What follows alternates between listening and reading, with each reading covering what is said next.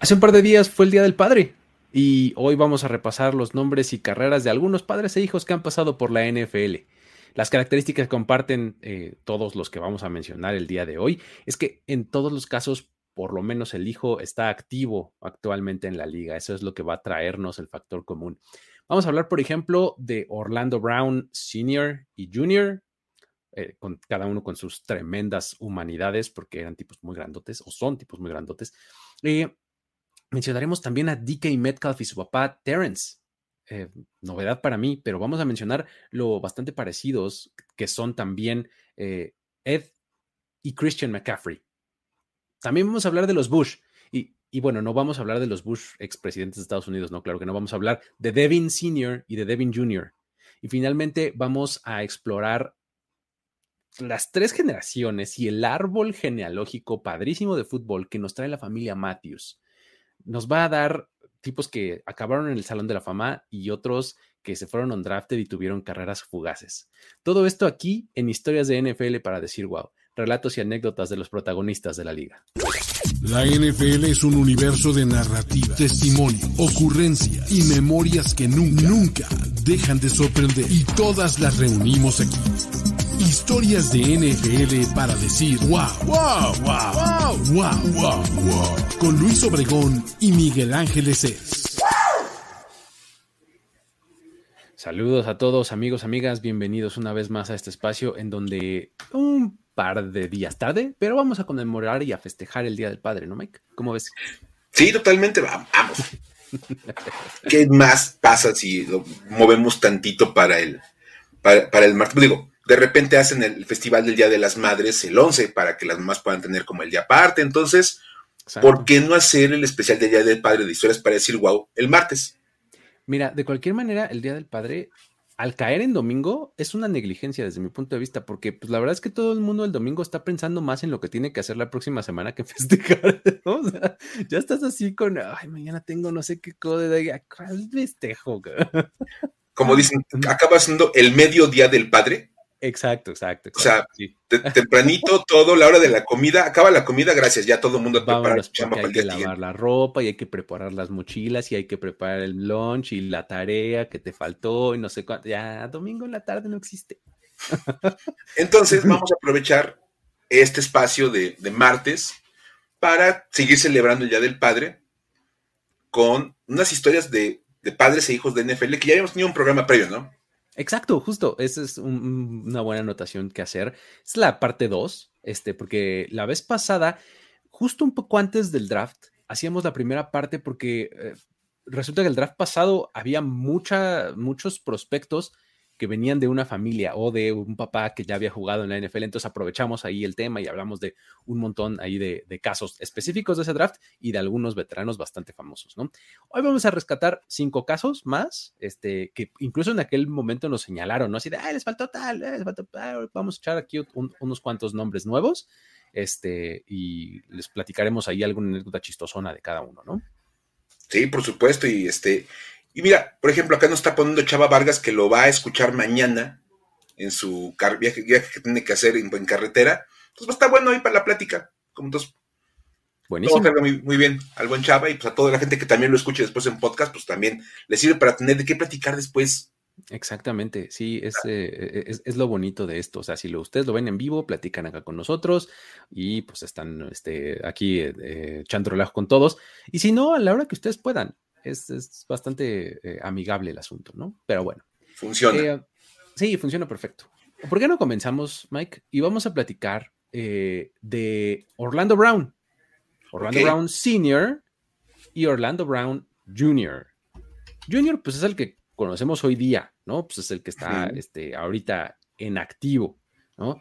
Ambos son linieros ofensivos. Bueno, Orlando Brown Sr. fue liniero ofensivo y Orlando Brown Jr. es liniero ofensivo este, tackles, los dos. Otra cosa que comparten interesante, además del nombre, es eh, que ambos jugaron para los Ravens en algún momento de su carrera. Y lo que me parece más este, importante y característico resaltar de ellos es su tamaño. ¿Qué, ¿Qué onda con los Orlando Browns? O sea, el papá, Orlando Brown Sr., 6 pies 7 pulgadas, O sea, 1,99, casi 2 metros, ¿no? De estatura. 360 libras, o sea, 160 y cacho de kilos de peso. Imagínate esa mole de ser humano, ¿no? Dices, bueno, está grandote. Pues ahí te van las medidas de Junior. o sea, Junior es de 6'8, o sea, una pulgada más grande. O sea, rebasa los dos metros. ¡Wow! Brown. Y, él, eh, y fíjate, aún así está más ligero. Él pesa 345 libras, o sea, 156 kilogramos. Pero un tipo de 2 metros 3 y 156 kilos no clasifica como un tipo ligerito en ninguna escala. En ningún. Exactamente, ¿no? Exactamente, ¿no? Sí, por supuesto. Está eh, tremendo, o sea, eh, en, esos aspectos son, son muy similares, ¿no? Ahora, te decía que, este, que ambos estuvieron en, los Ravens en algún momento de su carrera, pero resulta que Senior, o sea, el papá, llegó, eh, su, primer equipo en la NFL fueron los Browns. Él llegó undrafted, se fue no, seleccionado en, el draft, en 1993. Duró algunos años ahí y para el 96 el equipo se cambia de Cleveland a Baltimore, recuerdan, ¿no? Aquella cosa. Y pues bueno, ahora entonces él jugaba para los Ravens, ya, ¿no? Entonces ahí está, otro factor común, ¿no? Empezó a jugar para los Ravens y este, ahí cuando estaba en los Ravens fue como cuando eh, tuvo su, su, apogeo, sus mejores días, ¿no? Y en ese momento tenía el apodo de Zeus. Imagínate, ¿no? O sea, lo, ubicaban así porque era un tipo súper grandote y fuerte y agresivo, ¿no? O sea, pues, le decían Zeus, ¿no? Imagínate. Cuando te puedes el, dios, el dios más importante del Olimpo, imagínate nada más qué tamaño tienes que tener. Exactamente. ¿no? Bueno, durante esos años él era uno de los linieros mejor pagados de la liga, además. O sea, pasó de ser undrafted a ser titular, a ser de los mejor pagados de toda la liga. O sea, realmente se hizo de un muy buen nombre muy rápido en su carrera y pues Resulta que después de la temporada de, eh, del 98 se convierte en agente libre, se acaba su contrato con los Ravens y lo firman los Browns en el 99, pero ahora la segunda versión de los Browns, porque se acuerdan que Cleveland se queda sin fútbol unos tres añitos y para el 99 vuelven a surgir los Browns como franquicia de expansión. Y en ese año firman de nuevo a Orlando Brown pues bueno, aquí es donde está la anécdota padre de, Orlando Brown Sr., porque en ese año, en el 99, protagonizó uno de los incidentes como este, más bizarros y rarísimos que, yo he averiguado en, la NFL, que es, el tipo fue golpeado, o sea, recibió un golpe por parte de un pañuelo de castigo de los oficiales. Lo recuerdo perfectamente. Pero le pegó en el ojo. o sea, el, árbitro era Jeff Triplett, eh, eh, que era pues, en aquel momento, llegó a ser un tipo más o menos como famosón, de los árbitros como más reconocidos, ¿no? Jeff Triplett. Este, resulta que es como una jugada así como, pues, de rutina, digamos, hay un, hay un false start, creo que es de él mismo, de hecho, se mueve un poquito antes y, y, Jeff Triplett estando atrás, en esta posición en la que estaban antes los, este, los, eh, los um, referees, que estaban, el de la gorrita blanca antes se ponía atrás del coreback, ahora se pone del otro lado en la defensiva, pero en ese momento estaba atrás del coreback, él lanza el pañuelo hacia, como hacia adelante de él. Y entonces Orlando Brown va girando y al momento que gira, le el pañuelo con esta esquinita que, que llenan así como de, pues no sé de qué será, como de piedritas o de algo para que pese y caiga, justamente le cae en el ojo. Sí, porque esa es la realidad. El pañuelo tiene como una bolsita. Ajá llena, no sé, como dicen, como, unos, como unas bolitas de, de, caucho, una cosa por el estilo, para que haga peso. Y al ver en que lo lanzan, traten, como de hasta hacer que caiga en la zona donde fue el castigo. Porque no es nada más lanzar el pañuelo por lanzarlo. Se tiene que arrojar a la zona donde, donde ocurrió la, falta. Sí, y, además de poner ese peso, pues para que caiga rápido, ¿no? Porque pues, imagínate que vendes un pañuelo y ahí va volando y se cae, se lo lleva el viento, ¿no? O sea, pues que tenga peso para que caiga rápido, ¿no? Por supuesto. Entonces, eso es lo que hace que, que, que, vuele de manera como más fuerte y le entra por la barra y le pega en el ojo a Orlando Brown. Ahora, es un tipo de dos metros, básicamente. o sea, ¿qué tan arriba tienes que haber lanzado el pañuelo para que le pegue por la cara? O sea, de verdad, es. Pero bueno, resulta que en ese momento Triplet se da cuenta de que ya le pegué, se acerca luego, luego a querer disculparlo, oye, no, tranquilo, no sé qué, perdón. Y entonces, pues Brown, imagínate así, pues agachado, y, pues se tiene que salir un momento del campo, mm, ahí momentáneamente, y nada más en lo que recupera así un poco la, fuerza y el, se, como se recompone, y le ves la cara, o sea, me puse a ver el video, le ves la cara de que estaba, bueno, endemoniado, o sea, entró al campo de vuelta, buscó a Triplet, lo encaró y lo empujó. Le puso un empujón que obviamente ya te imaginarás, a un tipo de ese tamaño, aventando un oficial. Pues el señor salió volando y cayó a espaldas, ¿no? obviamente, ¿no? Eso, obviamente, de inmediato, pues todos los compañeros, ay, no, tranquilo, lo separan y demás, vuelan más pañuelos, lo expulsan del partido, este, después lo multa la liga, lo suspende la liga, pero bueno, eso de la suspensión y de la multa se reconsidera muy pronto cuando pues todo el mundo se entera y cuando se pone en contexto las cosas y cuando todo el mundo se entera de la gravedad del daño que le había causado el pañuelo a Orlando Brown en, el ojo, porque resulta que el golpe lo dejó temporalmente ciego, legalmente ciego.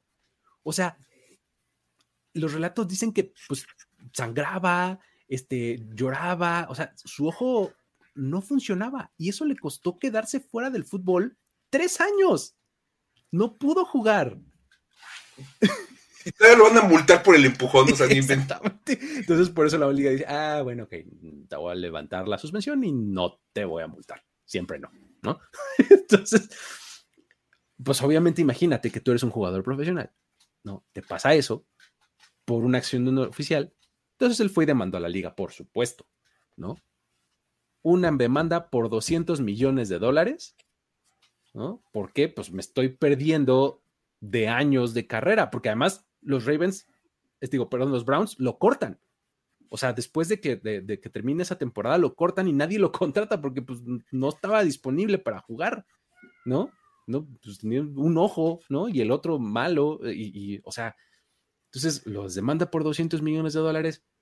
El pleito acaba en un arreglo ahí en donde la liga le paga este, 25 millones de dólares.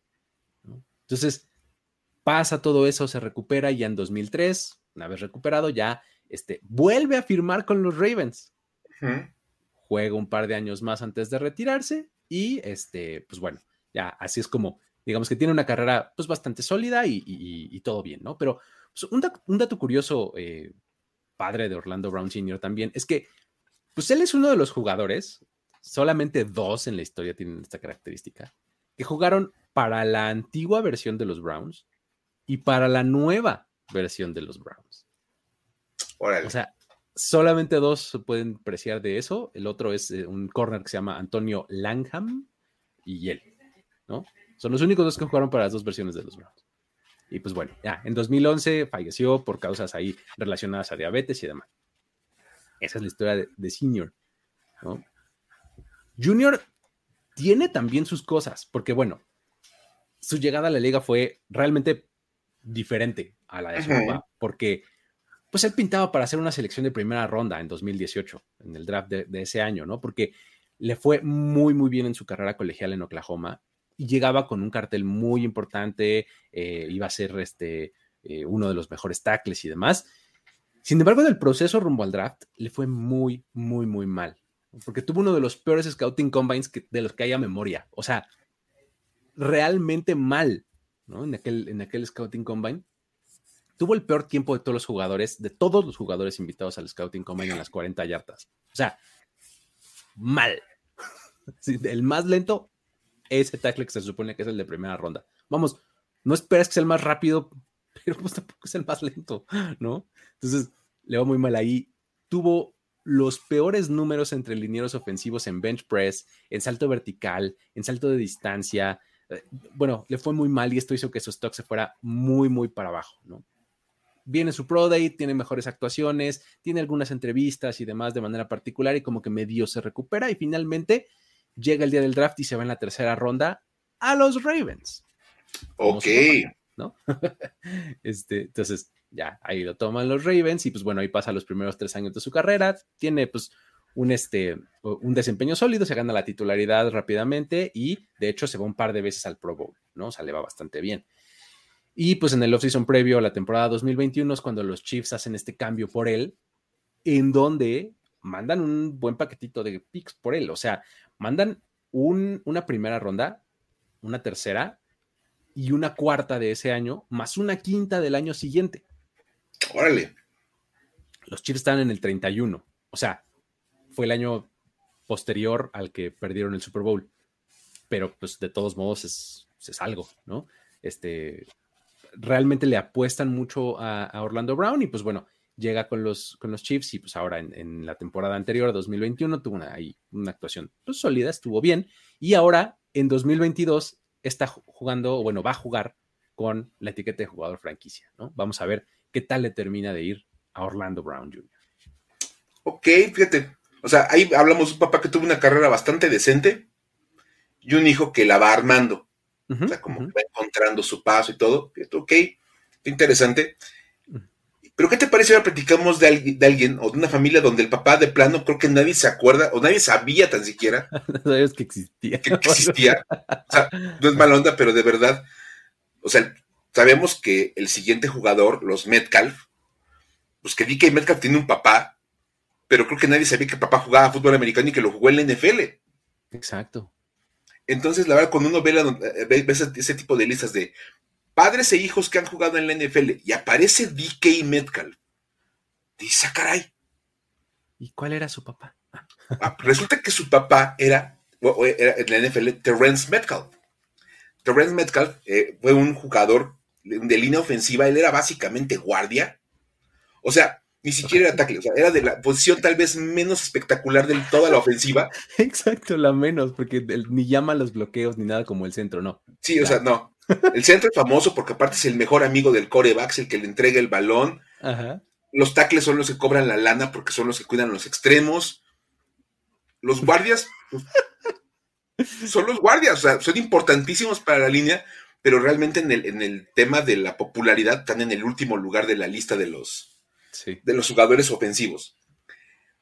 Y bueno, ya conocemos a DK Metcalf, hablamos un poquito de él, que pues, es un receptor y uno bastante, bastante fuerte bueno, nada más como vean las diferencias, pues Terrence era el número 60, que pues otra vez, número de línea ofensivo, Dickett es el 14. Y bueno, la verdad es que la carrera de, Terrence Metcalf fue sumamente modesta. Digamos, es el típico ejemplo de una carrera de NFL promedio, en la cual llegas a la liga, juegas unos años, te vas y nadie se acuerda. De verdad. Que estuviste en la NFL. Es el mejor ejemplo de los not for long. Llegan un ratito, unos años, ahí están. Ahí va nada más como, y para que vean que tampoco era tan malo. Terrence jugó en la Universidad de Ole Miss, esta de, este de Mississippi. Con los Rebels llegó a ser, llegó a ser All SEC, o sea, All SEC, que es la selección de los mejores jugadores de esa conferencia, dos años, 2000 y 2001. ¿Sale? y en 2001 fue All American, es decir, el mejor guardia en su de toda la nación. Exacto. Eh, no era popular, pero era el mejor de todos los no populares. Lo cual está bien chido. Eso está buenísimo. De todos los guardias de, la nación que nadie sabía quiénes eran, él era el mejor. De hecho, bueno, pues el ser un, un, buen guardia le vale ser seleccionado en tercera ronda, lo cual se me hace bastante alto para ese tipo de posiciones termina siendo el pick 93 global en el draft del 2002. Que de repente cuando dices 2002, ay, caray, pues. Ya, este. Yo creo que Dick, muy bien. Dick, ya, ya, andaba este, en la, ya andaba de, en la guardería. Seguramente. Seguramente. Pues, entonces, resulta que, bueno, eh, ahí llegó este Terrence Metcalf y jugó en Chicago de 2002 a 2008. Vio acción en 78 partidos y fue titular en 25. Es todo lo que les puedo dar estadísticas, porque aparte los dineros ofensivos generan estadísticas. Exacto. Entonces, podemos contarles que jugó 25 partidos como titular, apareció en un montón de partidos más, ahí, este, ahí como nada más de, de relevo. En el 2009 estuvo en el Practice Squad de los Lions, y en 2010 anduvo con los Saints, pero pues igual nada más como en Practice Squad y entrenamientos, no había acción en la temporada regular. Y esa fue la carrera de Terrence Metcalf. Fíjate, DK Metcalf estoy, estoy viendo, nació en el 97. O sea, en 2002 pues, yo tenía cinco años, justamente. Estaba en el kinder. Ya estaba, este, estaba en el kinder y estaba pasando de la primaria. Cuando su papá estaba jugando en. en, en estaba siendo drafteado. Ajá. Ok, wow, está interesante. Casi. Este, fíjate, un buen apunte que nos hace acá José Rodríguez compartió línea con Roberto Garza. Ándale, ándale. Ah, fíjate, Buen dato. muy bueno, muy buen apunte, la verdad. Sí. Ah, mira, Roberto, ese sí lo conocemos. Exacto. Total, que bueno, esa es, la historia de, Terrence Metcalf. DK Metcalf, curiosamente, ahora, nos, ahora podemos entender por qué estudió en Ole Miss. Exacto. Pues el papá estudió ahí. Este, curiosamente, una cosa que hay que mencionar y que de repente ya no nos acordamos es que tuvo una carrera colegial súper complicada por las lesiones. De hecho, se perdía años completos y fueron tantas las lesiones que sufrió durante su carrera colegial que termina con apenas este, 67 recepciones para 1.228 yardas y 14 touchdowns en su carrera colegial. En todo el tiempo que estuvo ahí. En tres años estuvo ahí en el colegial, porque aparte le, dieron un año redshirt porque se lastimó al principio de la temporada y le dijeron, no, pues no va a valer el año. Él termina yéndose a la NFL con dos años de elegibilidad por lo mismo de, dijo, no, pues ya, si voy a cobrar, de una vez. Que sea pronto. y termina siendo seleccionado en la segunda ronda. Porque, pues, aparte, si lo han visto a DK Metcalf, que es un espécimen espectacular, súper fuerte, ya sabes, así, este, como, como dibujado de cómic. Sí, sí, sí, De verdad. Este, si eso hasta meme su, la foto de él sin playera, cuando andaba ahí en ese proceso de draft. Sí, no, y, además le vas en el combine en las 40 yardas, las corre así espectacularmente rápido y demás, ¿no? Es un tipo fuertísimo, es un tipo rapidísimo. De verdad, tiene mucho físico, es muy rápido. Y bueno, termina siendo el pick 64 global y es el noveno receptor seleccionado en ese año de 28 que fueron tomados en ese draft. Fue un draft lleno de, de, receptores. Él fue el noveno. Y nada más en su primer año con, Seattle tuvo 58 recepciones para 900 yardas y 7 touchdowns. Casi, casi repitió lo de su carrera colegial en un año con los Seahawks. Sí, pues sí. Ya estaba casi igualando. Y en las tres categorías fue el segundo mejor receptor del equipo, detrás de Tyler Lockett. Ya se veía ahí como ese, ese, ese, rango, ¿no? En el 2020 fue, ha sido hasta ahora su mejor año, cuando tuvo 1.303 yardas y 10 touchdowns y la cantidad de yardas fue suficiente para romper una marca que había impuesto Steve Largent 35 años antes. Steve Largent era, pues, bueno, sigue siendo leyenda, ¿no? Los Seahawks. es una de las grandes leyendas de, Seattle. Y bueno, pues ahí romperles una marca es importante. Ese 2020 es llamado al segundo equipo All Pro. Y el año pasado tuvo 75 recepciones para 967 yardas y 12 touchdowns.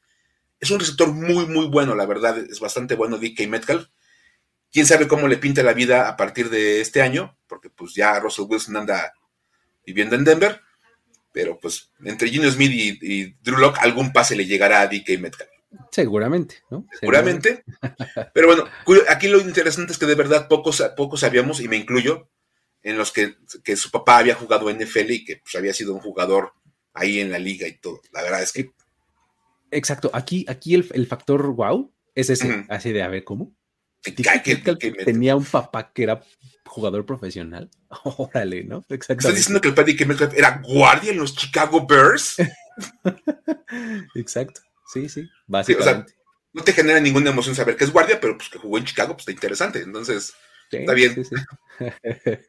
Sí, sí. sí, Oye, y, hablando de, este tipo de jugadores que, que dices, que hubo? O sea, fíjate, cuando era el draft de 2017, cuando venía Christian McCaffrey, y yo me acuerdo que platicaba mucho con Jorge y él me decía, no, es que es el hijo de Ed McCaffrey. Sí, pues bueno, vamos a hablar de los McCaffrey, porque Ed y Christian son papá e hijo, y Ed, pues tiene un pasado, este, eh, importante con los Broncos. Y él me decía, ¿no? O sea, me decía, no, sí, es que Ed McCaffrey está todo emocionado, ¿no? Entonces, obviamente le llegaba este, cerquita a su corazón, ¿no? Ed McCaffrey. Pero pues resulta que son ellos dos, ¿no? Ed, Christian. Ed era receptor y Christian es corredor. Aunque, pues bueno, sabemos que atrapa muchos pases, ¿no? Y pues, las buenas manos seguro son de herencia. Ed ganó tres Super Bowls. Fue Pro Bowler en 1998 y All American en 1990, o sea, cuando estaba en la, en, la universidad, ¿no? Christian ha sido All Pro, Pro Bowl, ambas en 2019, que fue su mejor temporada, y también fue All American en 2015, cuando estaba en la universidad, ¿no?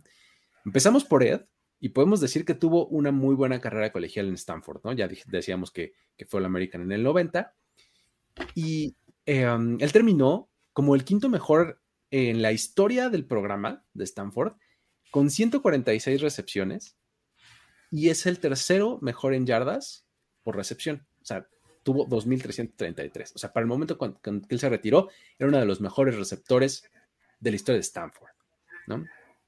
Luego en 1990, eh, que fue, su último año, pues cuando salió, lo, ingresan al Salón de la Fama de los Deportes de la universidad y demás. ¿no? Llega a la NFL y lo hace en la tercera ronda, pero lo seleccionan los Giants en el 91. Ahí juega hasta el 93 y pues la verdad es que era un jugador ahí medio de rol, ¿no? O sea, este, no era titular, entraba de vez en cuando y demás. Eh, pasa esos, sus primeros años en, Nueva York y de ahí se va a los 49ers. Pero el timing es perfecto porque llega en el 94. Muy bien. 49ers del 94, Super Bowl, campeones, este, y pues bueno, él eh, tenía un, rol muy similar al del que como un poco de, de, relevo y demás, pero la verdad es que pues este, estaba como parte del equipo y nadie le quita su anillo, ¿no? 94 campeón.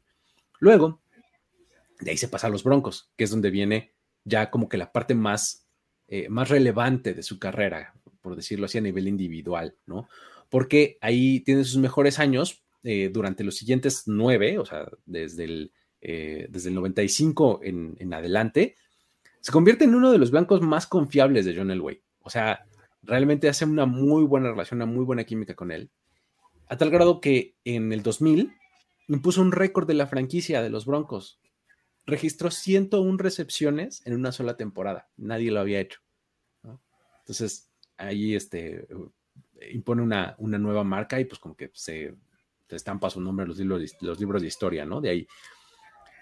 Se retira tras la temporada 2004 y para ese momento ya tenía 565 recepciones para 7.422 yardas y 55 touchdowns realmente pues, es una figura bastante querida y recordada, con, cariño, este, por la afición de, Denver. Y pues bueno, los últimos años de su carrera, este, digamos que los últimos dos o tres se la pasó lesionado, que si la rodilla, que si no sé cuánto y todo. Y pues bueno, eso nos ata al factor común con su hijo, porque últimamente mencionas tú Christian McCaffrey y te dicen, ay, ¿cuándo se va a lesionar? ¿No? este, justamente, pues el, cuando hablas de Christian McCaffrey también te vas a la universidad y te das cuenta que pues también estudió en Stanford, igual que su papá. Su carrera colegial es una peladez, o sea, está tremenda. Realmente era súper, súper productivo. En su segundo año, ahí cuando estaba como sophomore, fue nombrado jugador colegial del año por la AP y quedó en el segundo lugar en la votación para el trofeo Heisman ese año se lo ganó Derrick Henry, pero ese año fue una cosa espectacular, era 2015. Ese año registró el récord de todos los tiempos de yardas totales en una temporada en nivel colegial. Tuvo 3.864 yardas totales. ¿Qué? Y en el colegial juegan como 10, 11 juegos. 3.800 yardas totales. O sea, es una vida. o sea, es la carrera de muchos jugadores, o sea, de verdad. Sí, sí, o sea, pues el tipo corría, recibía, regresaba patadas, eh, estaba impresionante en 2015. O sea, realmente yo creo que lo del, lo del Heisman, a, lo del a, Henry, como que poco fue Alabama o no sé qué fue, porque no manches, 3.800 yardas o sea, es una grosería, ¿no? Pero bueno, ok.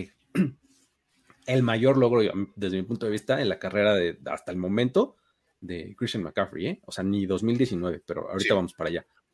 Obviamente eso le dio eh, un super cartel para el draft, ¿no? Ni siquiera, esto fue en su segundo año, ¿eh? O sea, le faltaba todavía uno de junior, eh, tiene un buen año y todo, y pues llega al draft, este, como un prospectazo, ¿no?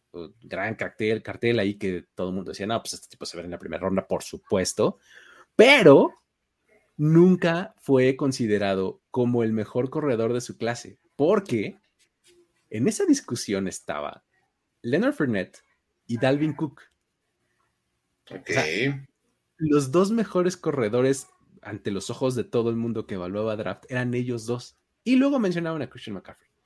Dalvin Cook, todo el mundo decía, no, pero lo que pasa es que tiene una lesión en el hombro y no sé qué. Entonces por eso tal vez se caiga y de hecho se acaba cayendo y se va en la segunda ronda, ¿no? Pero Christian McCaffrey, nadie nunca dijo, él es el mejor corredor de esta generación. No, ese título le pertenecía a Fournette y todo el mundo decía, bueno, pues Dalvin Cook puede ser, ¿no? Entonces, estuvo muy padre porque estaba, estaba yo revisando el draft de 2017 y hay una cantidad de nombres de running backs espectacular, padrísima. Eh, revisen mi cuenta de Twitter y, ahí les puse algunos. Este, eh, pero bueno, resulta es que resulta que es el segundo running back seleccionado en, esa, en ese draft. En el 4 se va Leonard Fournette a Jacksonville y él se va en el 8 a los Panthers. Y pues desde su llegada obviamente se convierte en un factor importantísimo de su ofensiva, este, y pues todo gracias a su versatilidad. Tiene una gran visión, explosividad tremenda, velocidad en campo abierto envidiable y además pues combina con muy, muy buenas manos. En 2018 se convirtió apenas en el tercer corredor blanco en rebasar las mil yardas por tierra en una sola temporada desde 1985. O sea, solamente Craig James, Peyton Hillis y él desde 1985 para. ¿Cómo olvidar al legendario Peyton Hillis? al maravilloso Peyton Hillis. Al año siguiente, se une a Roger Craig y a Marshall Falk como los únicos tres jugadores en la historia en tener mil yardas por tierra y mil yardas por aire en una sola temporada. Ese año, termina con 1.387 yardas por tierra, 15 touchdowns y otras 1.005 por recepción y 5 touchdowns más recibiendo. Entonces, ese fue su 2019 en el que además registró el 43% de las yardas totales del equipo. o sea, el 43% las aportó él de alguna manera. Eso representa el porcentaje más alto de un solo jugador a un equipo en la, en la historia de la liga es una cosa muy impresionante, ¿no? Pero bueno, este, eso fue su 2019, por eso te digo que 2015 y 2019 han sido sus, sus mejores dos años, ¿no? En colegial y en profesional. Y pues bueno, antes de la temporada 2020 le pagan un contratazo, 4 millones de dólares, lo hacen el running back mejor pagado de la historia. Y pues bueno, a partir de ese momento se convirtió como en el rostro de la franquicia, porque ya no estaba Cam Newton, ya no estaba Luke Kuechly, ya no había prácticamente nada, ¿no? Esos Panthers de, de antes ya no estaban, ahora eran los Panthers de Christian McCaffrey. Y desde entonces, pues resulta que en las últimas dos temporadas ha jugado 10 partidos nada más. En conjunto, ¿eh? Sí. 10 partidos en los últimos dos años, 667 yardas, 6 touchdowns, este, pues por tierra y 492 yardas por aire y 2 touchdowns, ¿no? Este, ahí está un poco la historia de los McCaffrey y pues padre, ¿no? Sí, híjole, es que, bueno, como dice por acá Gerardo, luego se preguntan por qué ya no le aguantan las rodillas a Christian McCaffrey. Jugaba cuatro años juntos en una sola temporada, no inventen, o sea, de verdad, con sus producciones que tenía de yardas. O sea, ah. es que de, verdad que yo me acuerdo que ese fue incluso uno de los comentarios con, con McCaffrey en un principio. Eh, el tema de se lo van a acabar con la cantidad de jugadas que le dan. Sí. O sea, de verdad, que aporte el 43% de las yardas totales del equipo. o sea, hay cuando menos cuatro o cinco receptores en un roster y tienes aparte receptores, no sé, o sea, podrías distribuir un poquito más el balón para no acabártelo, de verdad, es, está, está muy impresionante. Y bueno, ahí está el tema de, de los McCaffrey. Y a, mí, esta, semana para mí fue como de descubrimientos de jugadores que tenían, tienen papás de NFL que no conocíamos, de verdad. Porque otro ejemplo, digo, los McCaffrey son famosísimos los dos, pero yo la verdad no me acordaba que Devin Bush, que le dicen Devin Bush Jr., tuvo un papá que jugó en la NFL, que Devin Bush Sr.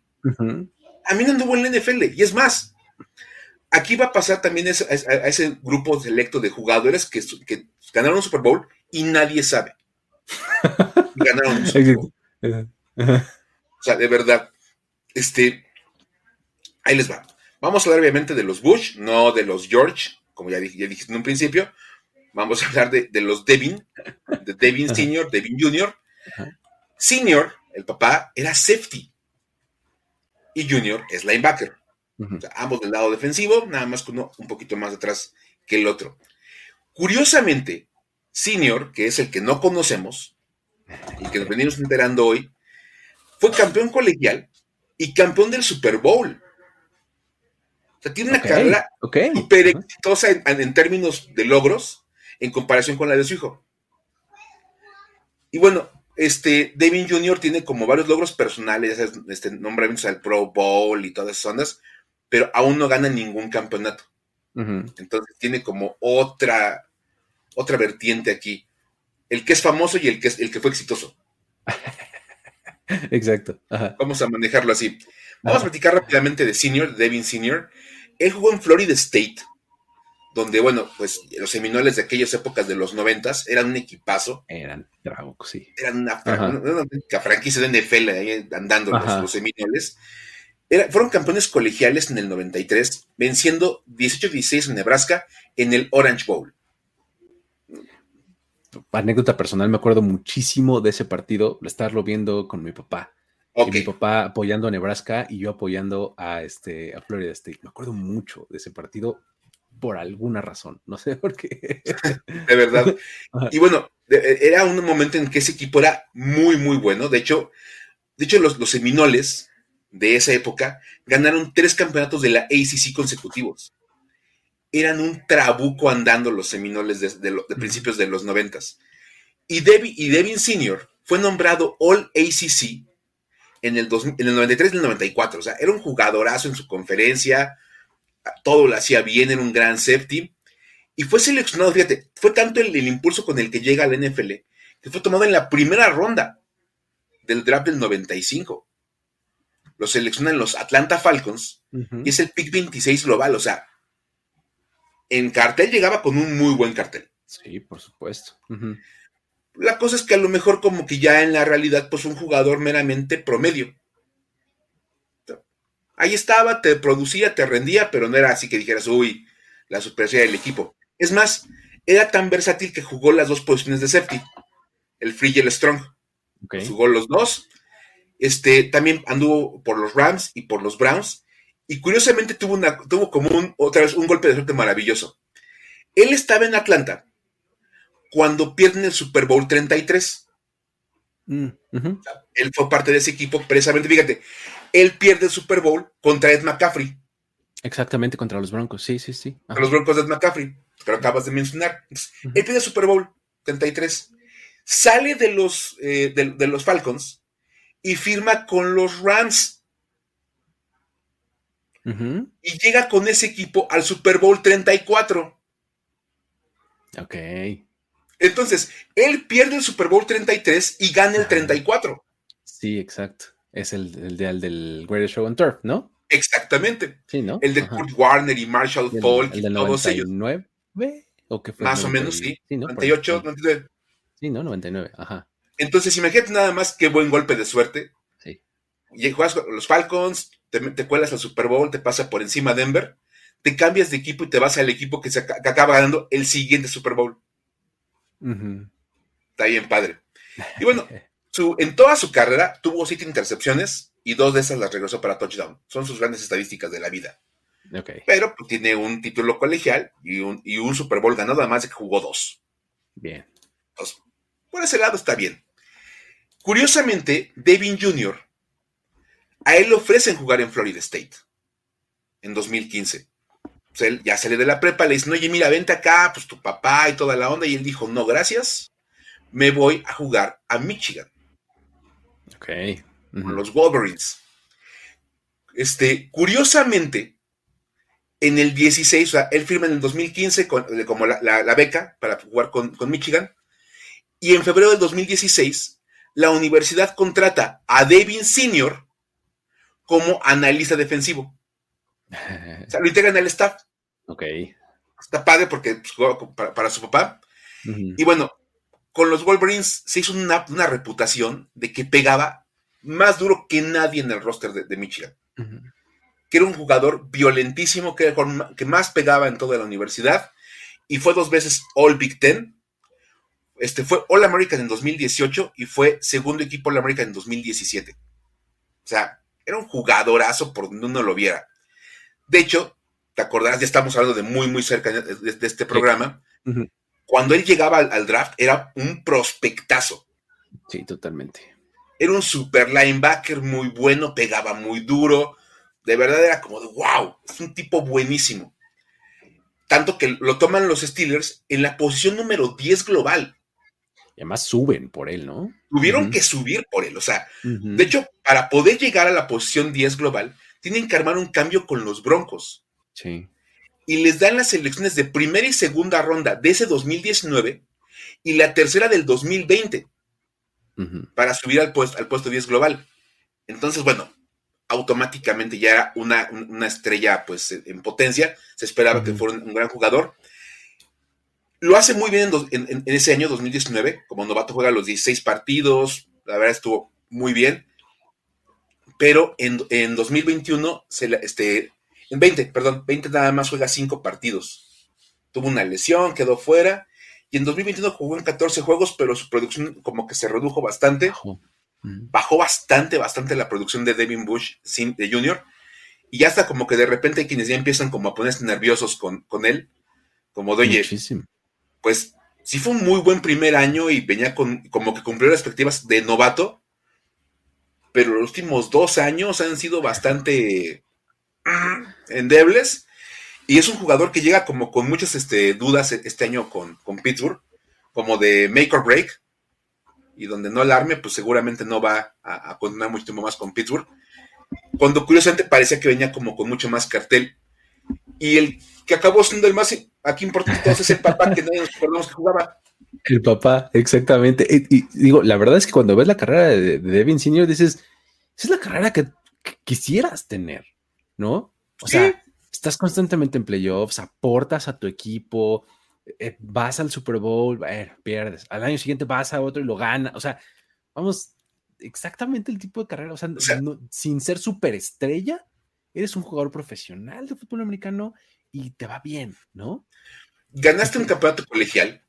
Ajá, o sea, además. Fuiste campeón con tu universidad en, en la conferencia tres veces llegaste a, a, ganar un campeonato nacional, lo cual ya es un logro supremo, porque es muy difícil hacer eso.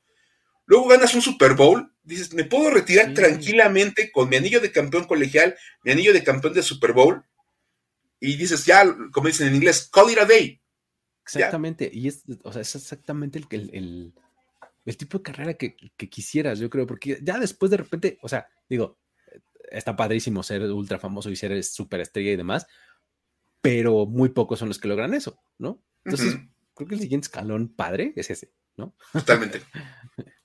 Está buenísimo. Ahí están los Bush. Muy bien. Ahora, me gustaría platicar de este, esta igual y te pido algo de ayuda, Mike, porque es extensa, sí. extensa.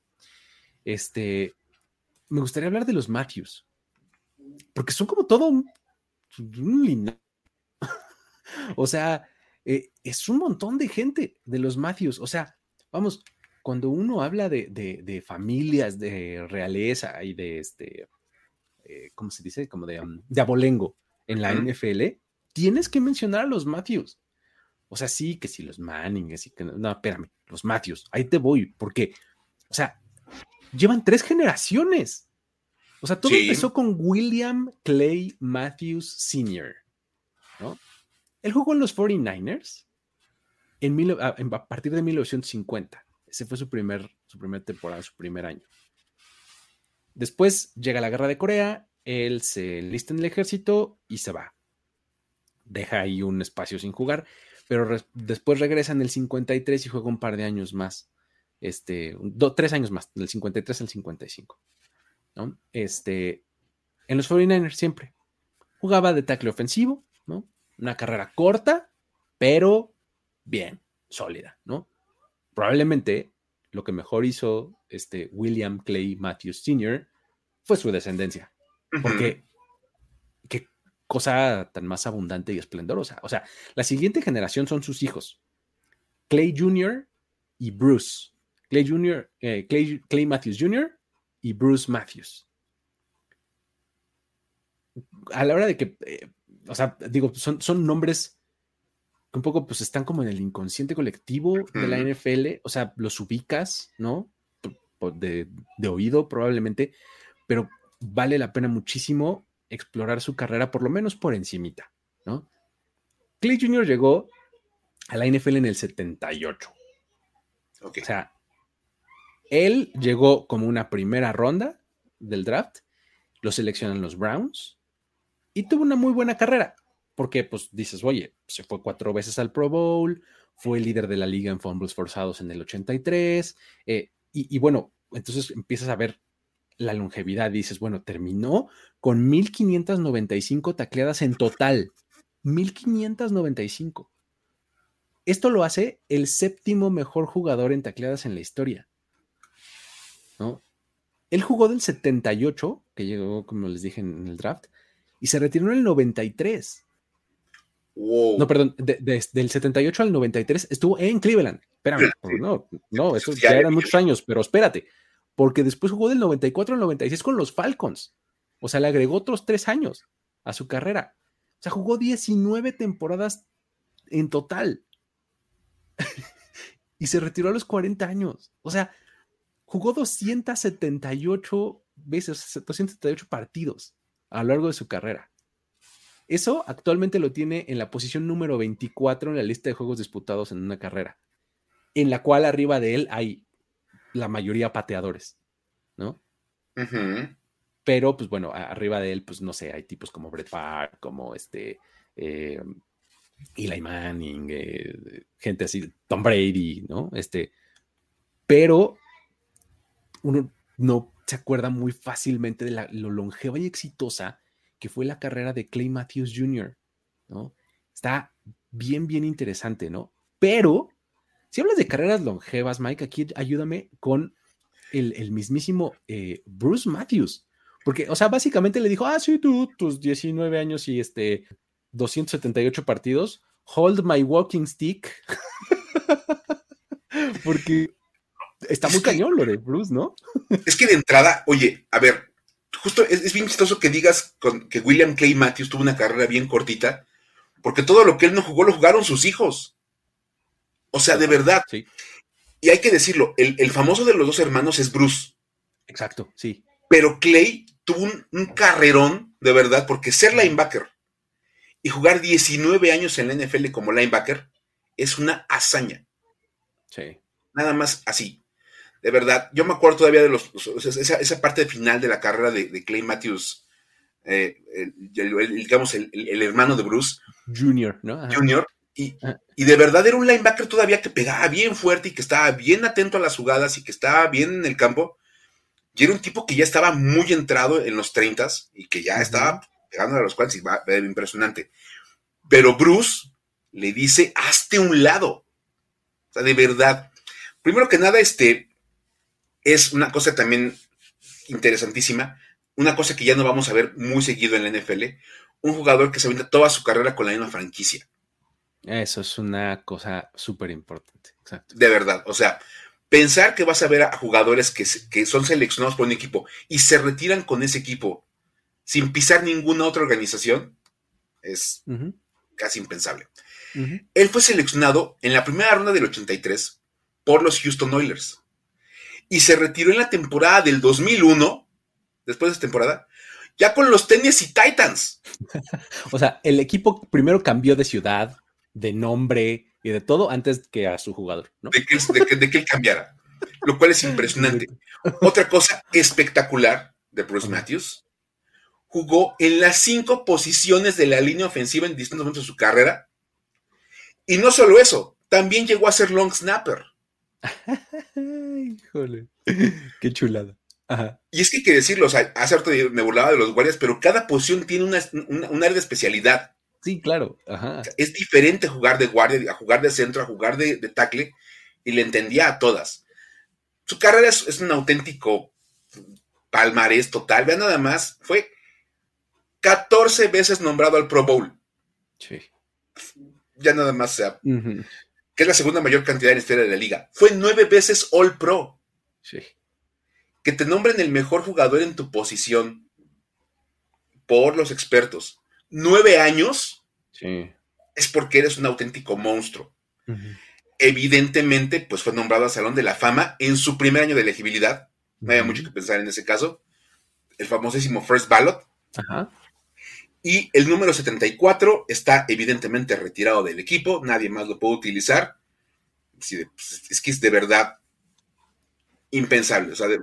Oye, 296 partidos en 19 temporadas. O sea, si, si, si lo de Clay Matthews Jr era eh, impresionante con 278. Este tuvo 296. O sea, está todavía más arriba en la lista. y ahora, lo más interesante de esto es que dejaron una tercera generación, ¿no, Luis? Exacto, exacto. Aquí ya vienen los hijos de estos dos, ¿no? la tercera generación de Matthews, ¿no? Aquí ya tenemos a cuatro integrantes, ¿no? o sea, como que se va, este, em, ¿cómo se llama? Eh, crecimiento exponencial, ¿no? O sea, es uno, dos, cuatro, ¿no? Entonces, este, aquí tenemos a Clay tercero, Clay, Clay the third, ¿no?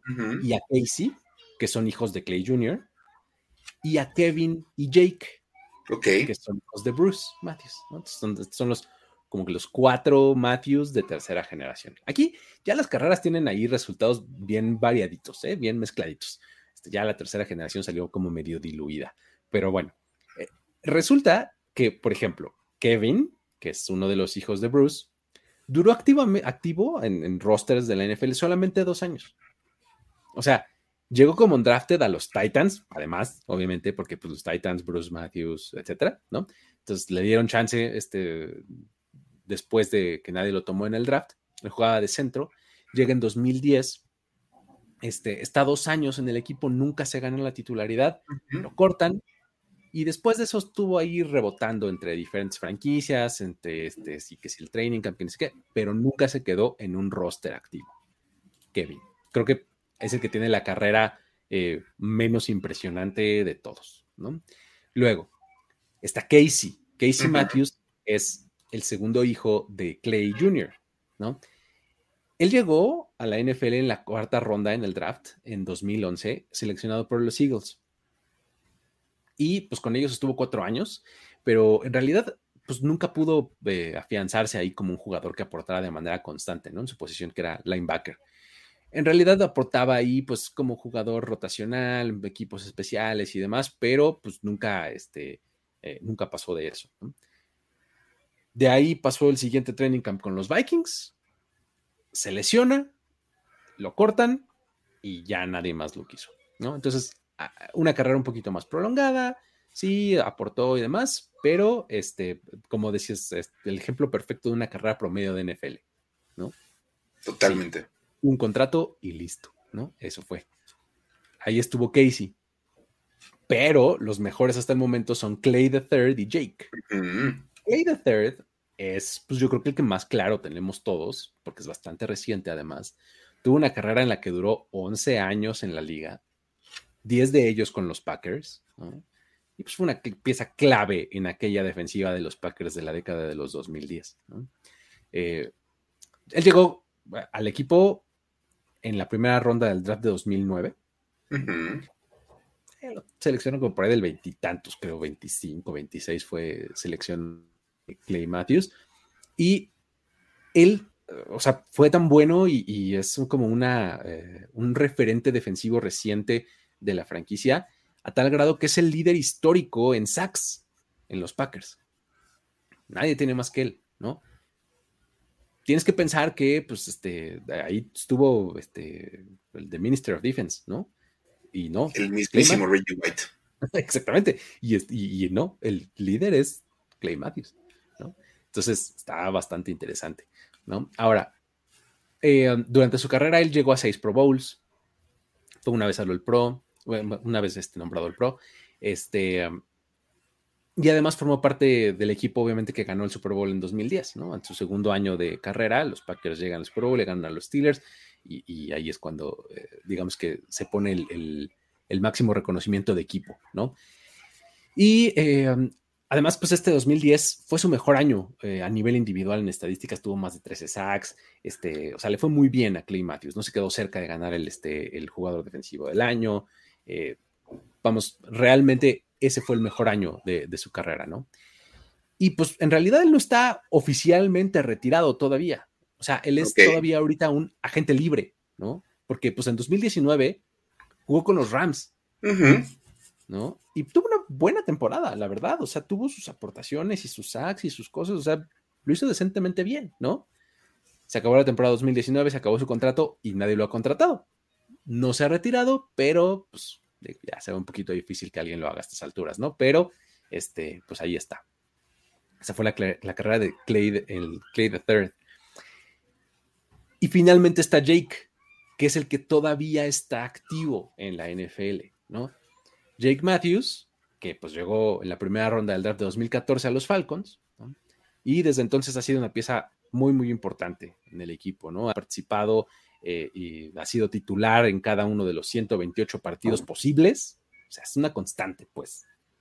Este, eh, él fue nombrado al Pro Bowl en 2018 y ahora en marzo apenas de este año, o sea, en, el periodo de agencia libre, firmó un contrato de tres años, 52 millones para continuar siendo eh, un Atlanta Falcon.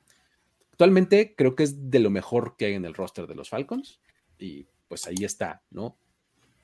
completita las tres generaciones de Matthews. bien impresionante. Bien impresionante, o sea, de verdad. Y, bueno, habrá, habrá que ver si alguno de ellos tiene hijos que lleguen a jugar fútbol americano, porque ya sería una locura, una, cuarta generación. Sí, sí, sí. O sea, te digo, ya, ya está como más diluido, pues, o sea, ya tienes de todo, porque además ya por probabilidad, ¿no? De, de, cuatro, pues seguramente uno no va a ser tan bueno como los otros, ¿no? Jake es como el mejor, el mejor de los cuatro. Eh, y bueno, es que la verdad también hablar de, Clay Jr. Y de, de, Bruce es hablar de dos auténticos monstruos jugando fútbol americano. De verdad, longevos, eficientes, súper rendidores. Es, complicado, no es tan fácil. Sí, totalmente. ahí están. Esos son eh, las cinco familias o las cinco, este, los cinco casos que traemos eh, hoy de, padres e hijos en la NFL, todos ellos tienen algún componente que sigue actual y en activo en la liga hoy día, ¿no? Pero con eso, vámonos, mi querido Mike, a la historia para decir güey de esta semana, ¿no? Y vamos a decir güey, de hecho venimos diciendo, diciendo güey desde hace ya varios días, este, porque está interesantísima. Vamos una vez más a retomar lo que pasa en México, acá con el fútbol americano profesional, porque de verdad es una auténtica mina de historias para decir, güey, el fútbol americano de nuestro país. Este, es más, yo la semana pasada cuando estábamos terminando el programa les dije, no, eh, yo tengo un programa los jueves acerca de fútbol americano de México y ahí les voy a contar acerca de cómo los partidos son entre dos equipos y se puede jugar en cualquier estadio en, el fin de semana. Me pareció un poco increíble cuando me dijiste eso. Dije, ¿cómo crees? Bueno, precisamente este, el jueves, en el programa que hago en, mi canal de, de YouTube, platicamos como largo y tendido de la historia ahí junto a, a Kat y a Yayo, pero ahorita les voy a contar como el resumen, porque la verdad es que ya tenemos aparte resultados de la historia y está bien increíble. Resulta que la Liga FAM, que es Fútbol Americano de México, está este, jugando todavía su temporada regular y habían anunciado cuando salió el calendario, porque pues se tiene que dar un calendario de inicio. Normal, ¿no? Lo más, vamos, hasta en los torneos de los barrios, dan un calendario de inicio. Entonces, cuando dieron su calendario, se anunció que este fin de semana que acaba de pasar, los caudillos de Chihuahua iban a viajar a Los Cabos para enfrentar a los Marlins. Ok. Ok. Más que nada uno puede decir, ok, primero punto, punto nada más al, margen, buenos nombres, bien pensados. Los caudillos de Chihuahua y los Marlins de Los Cabos, suenan bien, funciona. buen branding, me gusta. Está padre. Resulta que este equipo, bueno, dices, este, de los, de los caudillos tenía que viajar a, a, Los Cabos. Esa es la parte importante. A principios de la semana, por ahí del lunes, martes de la semana pasada, el equipo de caudillos publica un, flyer donde invitaban a la gente a ir al estadio en Chihuahua a ver el partido. ¿Cómo? Ah, pero pues que no eran los cabos. sí, yo ya tenía mi maleta, ¿no? o sea, como de, pues, así de, pues, ¿no qué? O va a ser watch party de ponerlo en la pantalla. O... Exacto. Ah, puede ser. No, según los caudillos, el partido iba a ser en Chihuahua. Ajá. Hasta la cuenta de los Marlins sacó así este, un tweet con los ojitos. Ajá, ajá. Como de, ¿qué? ¿Qué está pasando? Ajá. Y total que los caudillos estaban en la onda del partido va a ser acá. Los jugadores y los coaches de Marlins sacaron un comunicado donde decían que, pues, ¿qué onda? Que ya andaban anunciando el partido en, Chihuahua y que de entrada, pues ellos estaban pensando en jugar en, Los Cabos porque el partido estaba anunciado en Los Cabos. ¿Alguien tiene algo que decirme? Tal vez contar algo. sí. Lo mejor de todo es que, bueno, a fin de cuentas hay que entenderlo y lo hemos platicado como en los inicios del fútbol americano, pues, del NFL así era, eran jugadores que tenían un segundo trabajo. Sí. O, el, fútbol americano su segundo trabajo. Decían ellos, oye, tenemos un trabajo acá en Los Cabos para mantenernos y pues de repente pedir permiso, oye, voy a ir a Chihuahua el sábado, pues no estaba programado, o sea, si me avisan un poquito antes, pues con, con mucho gusto porque pues para faltar a trabajar el sábado hay que avisar con tiempo. Yo sé, vamos. Ahora, un día después del comunicado de, los Marlins, la liga sale a anunciar que efectivamente se había dado el cambio de sede por un acuerdo entre las directivas. Ok. okay. O sea, que porque, fíjate, lo más interesante es que dicen, a petición del equipo local, se cambia de sede.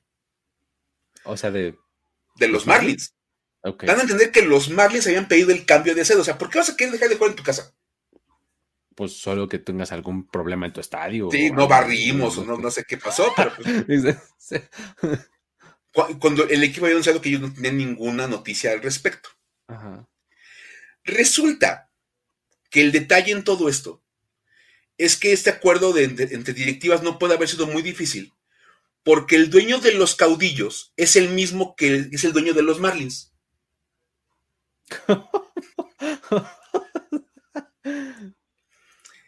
y resulta nada más como detalle, es un, es un partido que en la temporada estaba tratando de definir posiciones de playoffs. Ok, ajá. Tanto caudillos como Marlins están peleando por un boleto a la postemporada. Y de repente decir, ya no quiero jugar en mi casa un partido que me puede definir playoff, mejor me voy a jugar a casa del otro. Ajá. No tiene ningún sentido. Evidentemente, el dueño de ambos equipos estaba tratando como de inclinar la balanza a favor de los, de los caudillos. Exacto. Porque es un equipo bastante bien establecido, este, con mucha afición allá en Chihuahua. Y bueno, total que decidieron que el partido se acababa jugando en Chihuahua.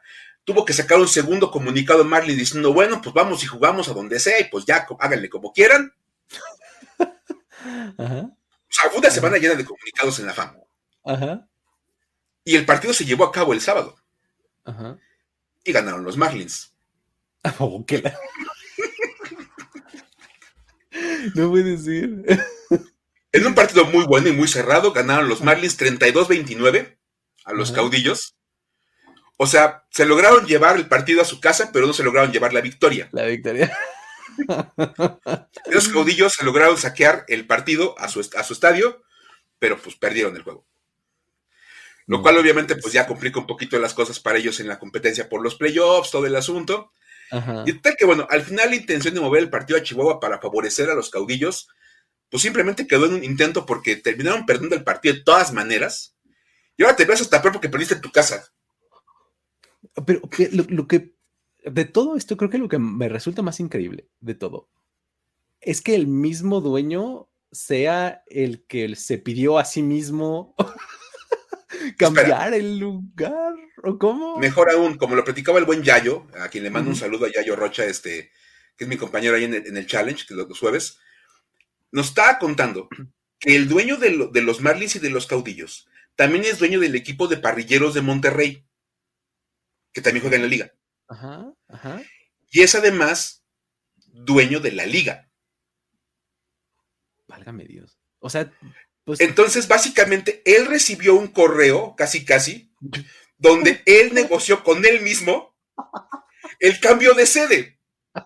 Exacto, porque a petición del él de los cabos quería cambiar de... Él, dueño de los caudillos, habló con él, dueño de los Barleys, y se pusieron de acuerdo y le avisaron a él mismo, que es el dueño de la liga, que querían mover el partido del lugar. Iban a mover el partido. No puede ser. Ha de haber sido la negociación más sencilla del mundo porque pues él estaba hablando con él mismo dos veces. Imagínense nada más cómo estamos.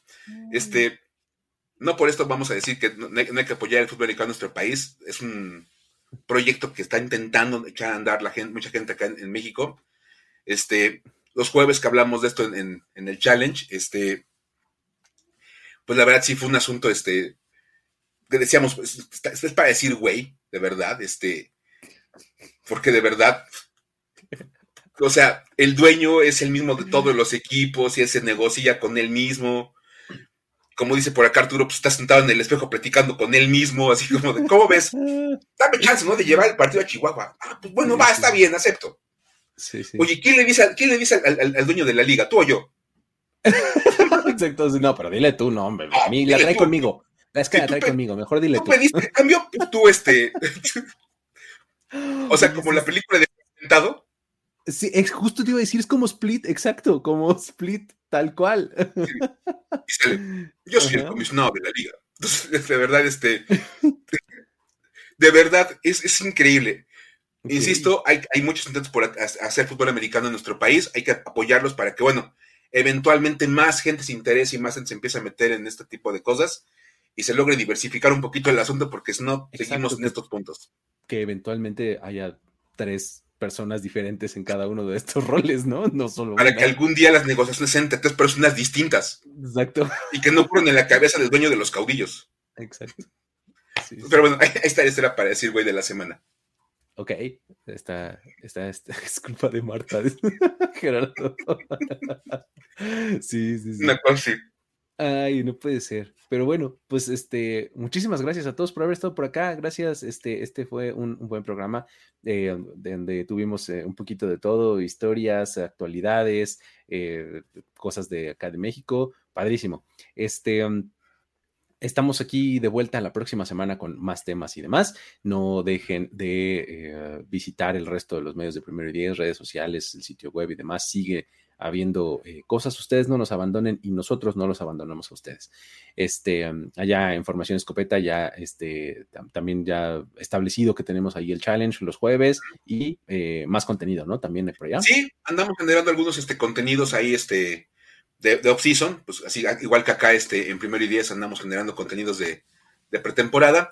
Tenemos el challenge, ya vieron que se pone divertido platicar de todas las peripecias de la FAM que es lo que tenemos ahorita como más activo. Ya vamos a estar platicando el próximo de la Liga Mayor, que es un, asunto un poquito más serio. Luego les contamos porque es un poquito, porque luego pasa también cada cosa que, les cuento. Pero este, también vamos a hablar de eso. Tenemos un programa para hablar de jugadores históricos. Saco videos de repente con noticias, ah, incluso hasta con vocabulario básico de NFL. Ah, buenísimo. la verdad, para los que son así como súper, súper novatos.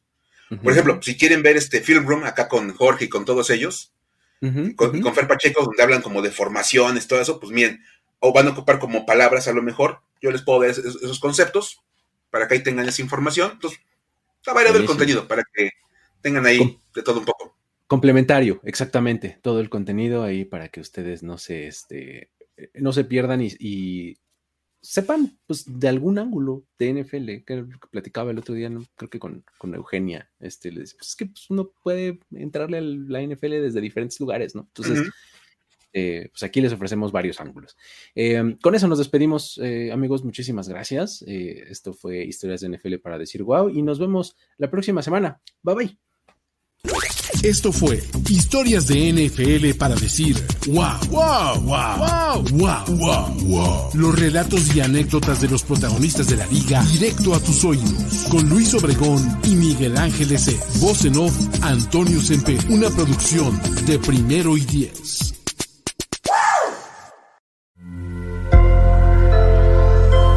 With Lucky Land slots, you can get lucky just about anywhere.